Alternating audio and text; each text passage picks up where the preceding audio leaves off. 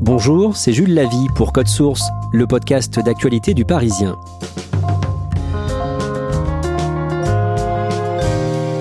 Il était le monsieur déconfinement du gouvernement.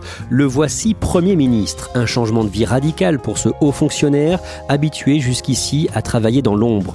Jean Castex a remplacé Édouard Philippe le 3 juillet. Ses premiers mois à Matignon ont été difficiles au point qu'il semble aujourd'hui en difficulté. Cet épisode de Code Source est raconté par Marcelo Vesfred et Olivier Beaumont du service politique du Parisien.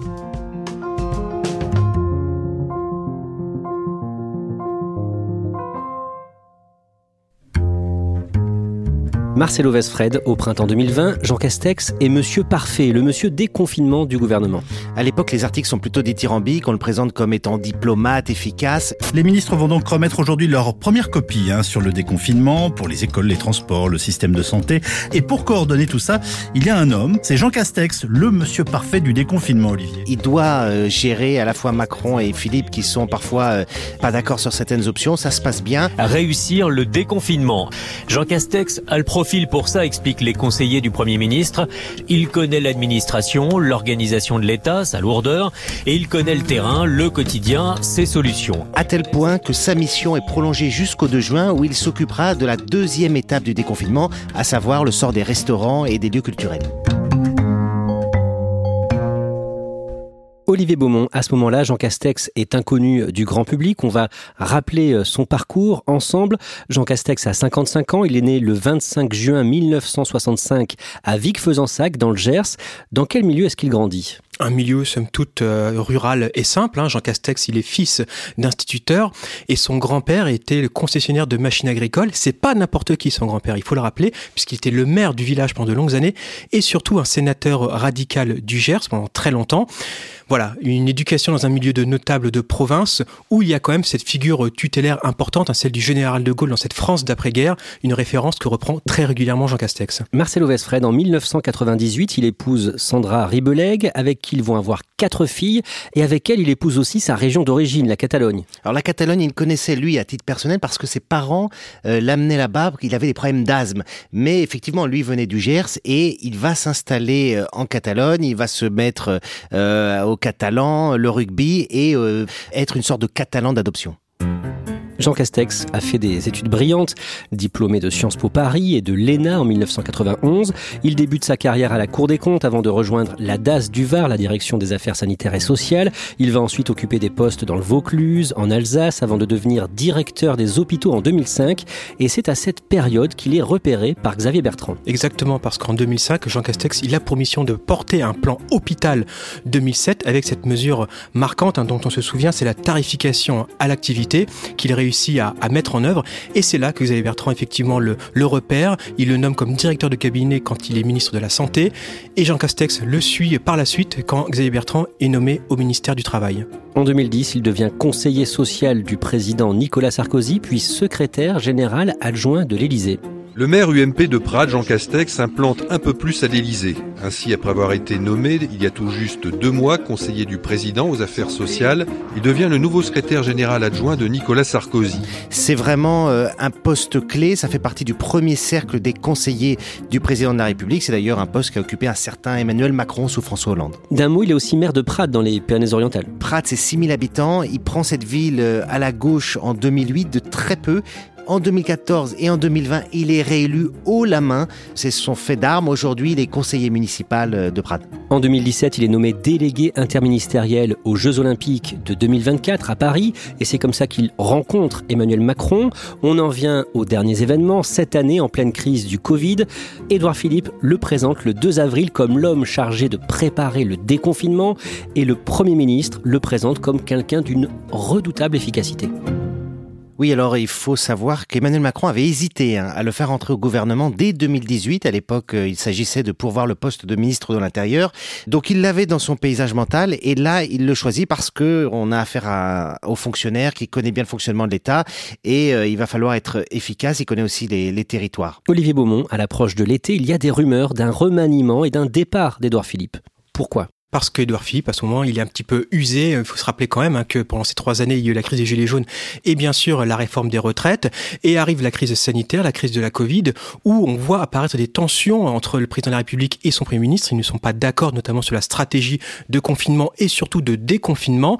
Et donc, depuis le mois de mai, il y a ces fameuses rumeurs d'un départ imminent du Premier ministre. Un certain Gérald Darmanin fait partie de ceux qui disent du bien de Jean Castex. Gérald Darmanin, c'est un des tout premiers qui va souffler pour la première fois le nom de Jean Castex à Emmanuel Macron. Et d'ailleurs, pour l'anecdote, il avait même rapporté à Édouard Philippe, et à l'époque, Édouard Philippe n'y croyait pas du tout. Pourquoi? Parce que les deux se connaissent depuis très longtemps. Hein. Gérald Darmanin, il faut rappeler qu'il c'est un proche aussi de Xavier Bertrand, et Jean Castex a aussi débuté en politique aux côtés de Xavier Bertrand. Monsieur le Premier ministre, cher Jean Castex, le 3 juillet, Édouard Philippe remet sa démission et quelques heures plus tard, c'est Jean Castex qui est nommé Premier ministre par Emmanuel Macron. Je suis très heureux de vous accueillir dans cet hôtel de Matignon et euh, de vous passer le flambeau. Plusieurs cases, hein. on l'a rappelé, hein, ce statut de super collaborateur et de fin connaisseur de la machine de l'État. Et deux autres raisons importantes pour Emmanuel Macron, c'est que Jean Castex, il parle à cette France périphérique et rurale à laquelle le président de la République a besoin de se raccrocher. Et on est à la sortie du déconfinement et on sait hein, que une grande partie des Français ont mal supporté cette période-là, ont eu le sentiment que tout venait de Paris. Et puis, autre chose, Jean Castex, il vient de la droite et là, on est dans la poursuite de cette opération de dynamitage qu'a entrepris Emmanuel Macron depuis sa victoire en 2017. Marcelo Westfred, c'est une surprise cette nomination? C'est une semi-surprise parce qu'en fait, quelques jours auparavant, commençaient à circuler les deux hypothèses. Florence Parly, la ministre des Armées, ou euh, Jean Castex, c'est-à-dire des profils de grands commis de l'État plutôt discrets, qui ne tirent pas la couverture à eux, et donc plutôt des gens qui font tourner la machine et qui laisseraient au président le temps de faire campagne. Jean Castex a dû accepter une condition pour devenir Premier ministre. C'est Emmanuel Macron qui a choisi son directeur de cabinet pour Matignon. Oui, alors pour la petite histoire, Emmanuel Macron avait déjà tenté d'imposer le directeur de cabinet, en l'occurrence Nicolas Revel, déjà à Édouard Philippe. Édouard Philippe avait refusé et avait pu être épaulé par l'un de ses proches. Là, Jean Castex accepte cette condition et c'est donc Nicolas Revel, qui est l'ancien directeur de cabinet de Bertrand Delanoë, un socialiste, qui a été secrétaire général adjoint en même temps que Emmanuel Macron euh, sous François Hollande, qui devient le directeur de cabinet. Il y a donc à ce moment-là une passerelle entre l'Élysée et Matignon. Jean Castex rend sa carte du parti Les Républicains. Officiellement, il aurait euh, rendu sa carte quelques jours auparavant, donc avant la décision euh, d'Emmanuel Macron.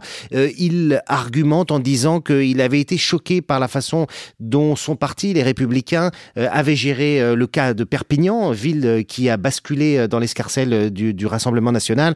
en réalité, euh, Premier ministre, ça veut dire chef de la majorité. Vous ne pouvez pas être chef de la majorité et être membre des Républicains.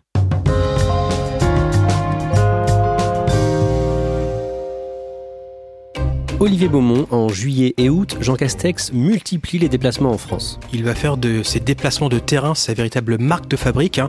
Dès la première semaine de son arrivée à Matignon, on le voit à Dijon, euh, au tribunal de Bobigny, il fait même un déplacement express en Guyane, la veille de la présentation du Ségur de la Santé. Bref, il veut se déployer euh, sur tous les sujets pour une raison principale, c'est que les Français ne le connaissent pas. Donc il y a ce besoin pour Jean Castex de se présenter euh, aux Français pour dire qui il est. Un croque-mémé? Non, c'est un surnom qu'on vous donne. Et qu'est-ce que c'est qu'un croque-mémé Vous avez la réputation d'être un câlineur d'anciens à Prades. Ah ben, je suis un maire. Un maire, ça aime. Oui. Les mémés, comme les autres. Et puis, faire oublier aussi Édouard Philippe, son prédécesseur, qui est resté très très populaire à sa sortie de Matignon. Marcelo Vesred, quel est le message de Jean Castex? Alors quand il va à Dijon, il parle de sécurité, quand il va euh, dans des territoires ruraux, il parle de viticulture. Il adapte ses discours avec beaucoup de mise en garde sanitaire, hein, parce qu'à ce moment-là, l'été, le virus commence à circuler, notamment chez les jeunes. Mais on voit bien que globalement, ce Premier ministre, il veut surtout montrer qu'il est capable de parler de tous les sujets, et c'est une façon d'asseoir un peu de notoriété, puisqu'à ce moment-là, c'est un inconnu pour les Français. Le mardi 14 juillet, il participe à une grande interview pour Le Parisien, ce qu'on appelle le face au lecteur, où une personnalité répond aux questions de nos lecteurs. Ça se passe à Matignon. Il est comment dans cet exercice, Olivier Beaumont? Il est plutôt à l'aise. Hein. C'est la première fois qu'il euh, participe à ce genre d'exercice. Ça se passe plutôt bien. La rencontre va durer plus de deux heures, alors qu'en général, ça dure plutôt une bonne heure. Donc, il va vraiment donner le temps. Des réponses parfois très longues, trop longues même. Hein. Il ouvre beaucoup de parenthèses. Il a du mal à les fermer. Parfois, il se disperse. Même, on voit qu'il apprend là aussi hein, euh, dans sa communication euh, publique avec les Français. Et non, non, un exercice plutôt plutôt réussi pour lui. Le lendemain, il prononce son discours de politique générale à la tribune de l'Assemblée. C'est la tradition, hein, quand un Premier ministre prend ses fonctions, il doit s'exprimer devant la, représentation nationale. Donc c'est un discours qui est, forcément très attendu, qui intervient quand même le lendemain hein, de l'interview du président de la République euh, lors du, du, 14 juillet. C'est un exercice compliqué, hein. on connaît euh, l'arène de l'Assemblée nationale. Et là, Jean Castex, dans son discours, on le voit tout de suite, le mot territoire est maintes fois, maintes fois, maintes fois, maintes fois répété. Et donc on voit cette volonté d'imprimer cette marque. Marcelo Westfred, le 18 juillet, vous signez un dossier dans le Parisien. Son titre, Le gouvernement démine tous azimuts. Plusieurs réformes, notamment la réforme des retraites, sont repoussées. Oui, l'ADN du macronisme, c'était euh, la réforme. Et le début du quinquennat, c'était parti très fort. Et là, tout à coup, avec la crise sociale et économique, beaucoup de réformes sont euh, suspendues. Alors, euh, la réforme des retraites, suspendue dès le début de la crise sanitaire. La réforme de l'assurance chômage, mise entre parenthèses, elle l'est encore. La réforme des, des APL, qu'on reporte de quelques mois. On sent une volonté d'apaisement et le gouvernement met tout ça en pause. Le vendredi 24 juillet, dans une interview au Figaro et à la veille d'un déplacement sur le thème de l'insécurité, le ministre de l'Intérieur Gérald Darmanin dit, je cite, qu'il faut stopper l'ensauvagement d'une certaine partie de la société et ça ne plaît pas au ministre de la Justice, Éric Dupont-Moretti. Le ministre de la Justice réagit assez vivement, hein, puisqu'il fait entendre une voix tout de suite divergente, en expliquant que ce qu'on doit combattre, c'est l'insécurité, pas le sentiment d'insécurité qui se développe avec ce type d'expression, expression qui est empruntée au vocabulaire de, de l'extrême droite. Euh, et à partir de ce moment-là, on va voir entre ces deux personnages, euh, et d'une façon générale au gouvernement, deux lignes s'affirmer. Olivier Beaumont, que fait Jean Castex face à ce différent entre deux de ses ministres? Eh ben, Il essaie de siffler la fin de la récré à plusieurs reprises d'ailleurs, et y compris dans des expressions publiques, en marche de déplacement, où euh, Jean Castex considère que l'épisode est clos. Le problème, eh ben, c'est qu'il continue de perdurer, puisque par la suite, Gérald Darmanin persiste et signe en disant que pour lui, le terme d'ensauvagement est à ses yeux le terme approprié. À ce moment-là, plusieurs articles relèvent qu'il a du mal à s'imposer. Oui, c'est-à-dire que le choix euh, de Jean Castex, c'est le choix d'un technicien qui fera tourner la machine seulement. Il s'est accompagné aussi par un casting de ministres forts, que ce soit Roselyne Bachelot à la culture, que ce soit Éric Dupont-Moretti à la justice, Darmanin qui arrive place Beauvau. Et donc on a un Premier ministre avec peu d'expérience, peu d'autorité, qui commence à se faire déborder de tous côtés par des ministres forts. Et ce sera un scénario qui va cesser de se répéter au fil de ces dernières semaines. Et pendant l'automne, Jean Castex veut prendre la main sur la majorité présidentielle, LREM et ses deux alliés, le Modem et le parti de centre-droit Agir. Que fait-il concrètement? Bah, Premier geste fort, il prend sa carte à la République en marche, ce que n'avait jamais fait Édouard Philippe quand il était à Matignon, ce qu'il n'a toujours pas fait d'ailleurs au jour où on se parle. Et euh, ça intervient dans un contexte particulier puisque la République en marche n'a plus la majorité absolue euh, à l'Assemblée nationale. Et donc il y a cette nécessité, cette urgence même de tenir la majorité avec l'allié traditionnel qui est le Modem bien sûr également agir. Et donc Jean Castex, il s'empare de cette fonction de chef de la majorité à l'Assemblée nationale pour tenir les rangs et puis aussi pour préparer les échéances électorales à venir, à commencer par bien sûr celle de la présidentielle de 2022. Et concrètement, on sait ce qu'il fait? Bah, C'est ça le problème, c'est que concrètement, on ne sait pas trop ce qu'il fait. Certes, il remet euh, bien sûr les petits déj de la majorité qui ont lieu tous les mardis matins à Matignon euh, en présence des autres responsables de la majorité, mais c'est ce que faisait déjà Édouard Philippe à son époque. Et au-delà de ça, bien sûr, Hein, il est en lien direct et constant avec euh, les présidents de groupe, mais ça ne va pas vraiment au-delà. Le 24 septembre, il est l'invité de l'émission Vous avez la parole sur France 2 et il est interrogé à un moment par Léa Salamé sur l'application Stop Covid. Avez-vous téléchargé l'application Stop Covid sur votre téléphone? Non. Non Quoi Non. Non, parce que je n'ai pas chargé, je ne l'ai pas fait. Mais pourquoi? Mais vous poussez les Français à le faire, vous l'avez pas fait? Euh, je, oui, je pousse les Français à le faire, mais je, je ne l'ai pas fait parce que voilà, je ne l'ai pas fait. Vous, êtes honnête, mais c'est ce qu'on appelle en français euh, courant. Il rame. Il essaye d'expliquer que dans la mesure où il ne prend pas le métro, c'est compliqué, donc euh, il est moins exposé, etc. Écoutez-moi bien. Vu les activités qui sont les miennes, vous les voyez. Oui. Très honnêtement. Je, stop Covid, c'est très intéressant quand vous allez dans le métro, quand vous croisez du monde. Derrière lui, on voit qu'il y a des mines déconfites de certains ministres.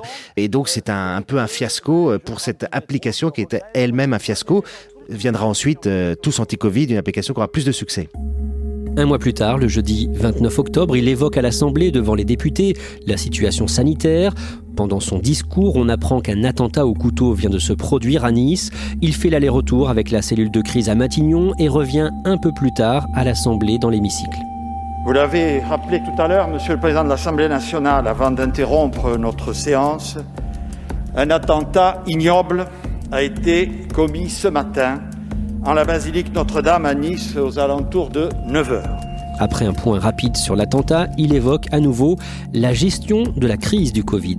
Mesdames et messieurs les députés, si nous avons soi-disant raté le déconfinement en France, alors il a été raté partout. Car partout la réalité est la même. La flambée épidémique exceptionnelle de la deuxième vague est là. Marcelo Vesfred, cette séquence illustre la difficulté de la tâche du Premier ministre. Oui, parce qu'il ne doit pas gérer une seule crise ou euh, les affaires courantes, il doit gérer une accumulation de crises. La crise sanitaire, la crise économique, la crise sociale et la crise sécuritaire. Olivier Beaumont, le 5 novembre, vous co-signez un papier dans le Parisien intitulé Y a-t-il un problème Castex Bien qu'il se soit déployé tout l'été sur le terrain, eh bien Jean Castex, il commence à dévisser dans les sondages, contrairement à Emmanuel Macron, et on voit bien que le doute va commencer à s'installer autour de lui, principalement parce qu'on voit qu'il y a un problème d'émission du message, c'est-à-dire que Jean Castex, il parle beaucoup, mais finalement, on n'en retient pas grand-chose. Et puis, il faut se souvenir, il arrive au gouvernement, c'était le monsieur euh, déconfinement, et là, on voit, on arrive à l'automne, où il va devenir le monsieur reconfinement. Donc en termes d'image, c'est pas très bon. On voit que c'est compliqué pour lui, à tel point d'ailleurs que euh, Emmanuel Macron va demander à plusieurs membres du gouvernement d'envoyer des messages positifs sur le Premier ministre auprès des journalistes. Le mercredi 25 novembre, Marcelo Vesfred, Jean Castex s'adresse par visioconférence à une quarantaine de membres du gouvernement. Nous sommes en plein second confinement et à l'ordre du jour, justement, il y a les modalités du second déconfinement. L'ambiance est tendue le Premier ministre qui est donc euh, un peu sous pression, qui est fatigué, euh, qui doit gérer un gouvernement dans lequel il y a plus d'une quarantaine de membres. Au cours de cette réunion, chaque ministre euh, explique un petit peu quelle est la situation dans son secteur. C'est très long, c'est un défilé d'intervention. Mais ce que veut le Premier ministre, c'est pouvoir arriver à des, arbitrages. Et là, on a notamment Marlène Chapa à ce moment-là, qui représente le ministère de l'Intérieur, Gérald Darmanin n'est pas là, plaide pour une solution différente pour les cultes à ce moment-là, pour une adaptation la jauge et euh, le Premier ministre voit qu'on est en train d'essayer d'enfoncer un coin entre lui et le président de la République. Alors il s'énerve un peu et à ce moment-là, ce qui peut apparaître comme un acte d'autorité sera décrit par certains comme un acte d'autoritarisme. Le lendemain, le jeudi 26 novembre, le média en ligne Loopsider diffuse les images du passage à tabac d'un producteur, un homme noir, quelques jours plus tôt à Paris, Michel Zecler. Ça s'est passé dans son studio d'enregistrement et c'est un tollé.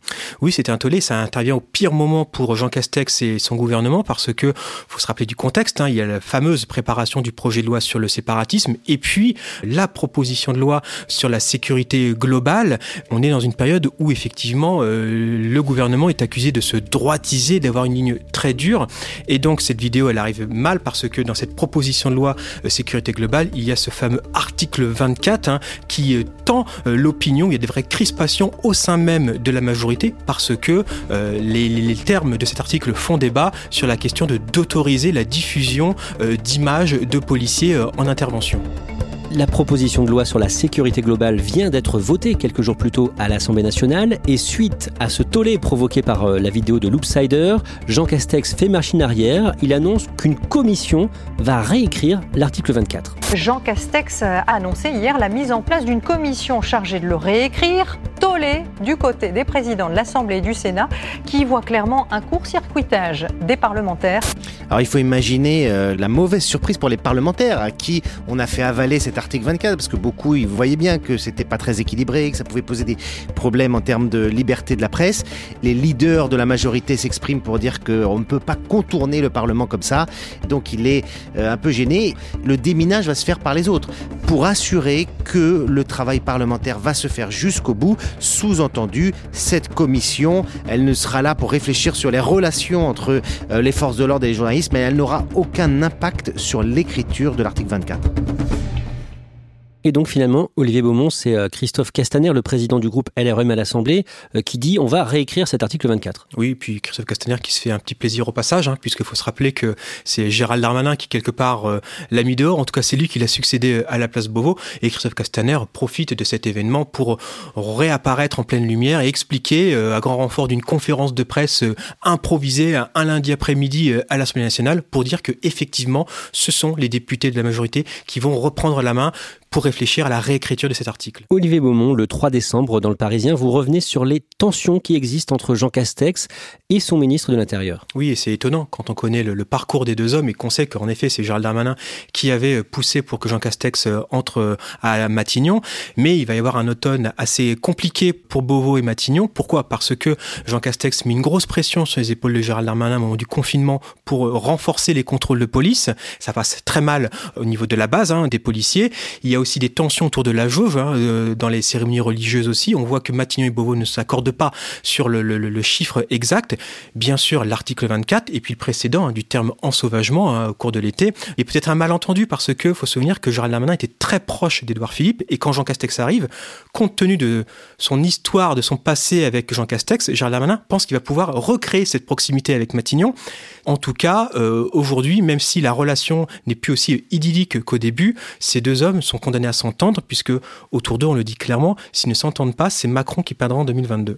Il est accusé de ne pas assez euh, s'imposer auprès de ses ministres les plus médiatiques. On lui reproche aussi donc parfois d'être autoritaire. Est-ce qu'il doute aujourd'hui, Jean Castex? Alors, Jean Castex, c'est quelqu'un qui ne doute pas. Il le reconnaît, hein, il le dit en privé, hein, j'en prends plein la gueule, mais j'assume, j'ai mon lot d'emmerdement au quotidien. Mais c'est quelqu'un qui refuse de se faire polluer avec toutes les musiques extérieures. Et d'ailleurs, pour l'anecdote, euh, jamais euh, il ne lit le moins d'articles qui lui est consacré, a fortiori ceux qui sont négatifs. Hein. Et donc, il essaie vraiment de rester sur sa mission. Il assume, il le dit, son rôle de paratonnerre euh, du président de la République, d'autant plus que lui ne peut pas être soupçonnable et soupçonné de quelconque ambition pour la suite. Jean Castex, il là quelque part euh, en CDD à un moment donné. Et, euh, et voilà, son histoire, elle s'arrêtera très probablement euh, après, après 2022. Marcelo Vesfred, est-ce que Jean Castex euh, ira jusqu'au bout du quinquennat d'Emmanuel Macron? Lui, il est prêt à rester jusqu'au bout puisqu'il a théorisé l'histoire des 600 jours. Je suis là pour 600 jours, mais c'est le président de la République qui décide et il y a une borne qui est euh, le, scrutin des départementales et des régionales. C'est fin juin et à ce moment-là, le président de la République peut tout à fait, hein, c'est une option que certains envisagent, changer de Premier ministre. Ce serait plus à ce moment-là pour faire une sorte de coup de communication, de marketing. Et puis il faut aussi rappeler qu'on va rentrer dans un moment très politique. Aura-t-il besoin à ce moment là d'un super collaborateur ou plutôt d'un Premier ministre qui soit plutôt politique et, qui aille en meeting pour battre le fer et pour défendre aussi la candidature possible d'Emmanuel Macron, ce qui pourrait bien sûr dans ces cas-là opter pour le scénario, une hypothèse d'un remplacement de Premier ministre.